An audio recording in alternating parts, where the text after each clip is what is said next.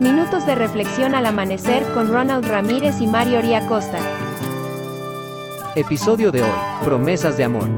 Bendito eres tú, Señor, Dios nuestro, Rey del universo, que has dejado grandes y maravillosas promesas para los que te aman. Y atravesó Abraham el país hasta el lugar de Siquem, hasta la encina de Mor. Y el cananeo estaba entonces en la tierra. Y el Señor se apareció a Abraham y le dijo, A tu descendencia daré esta tierra. Entonces él edificó allí un altar al Señor que se le había aparecido.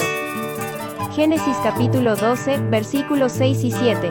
La Biblia de las Américas. Abraham creyó e hizo un altar por las victorias futuras.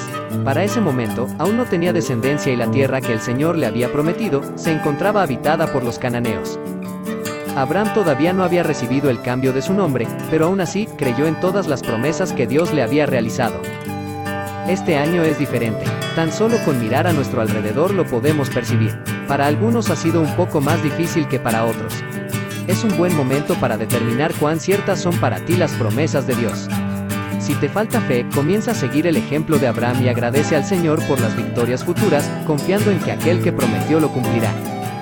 Que el Eterno te bendiga y te preserve, que el Eterno ilumine su rostro hacia ti y te otorgue gracia, que el Eterno eleve su rostro hacia ti y ponga paz en ti.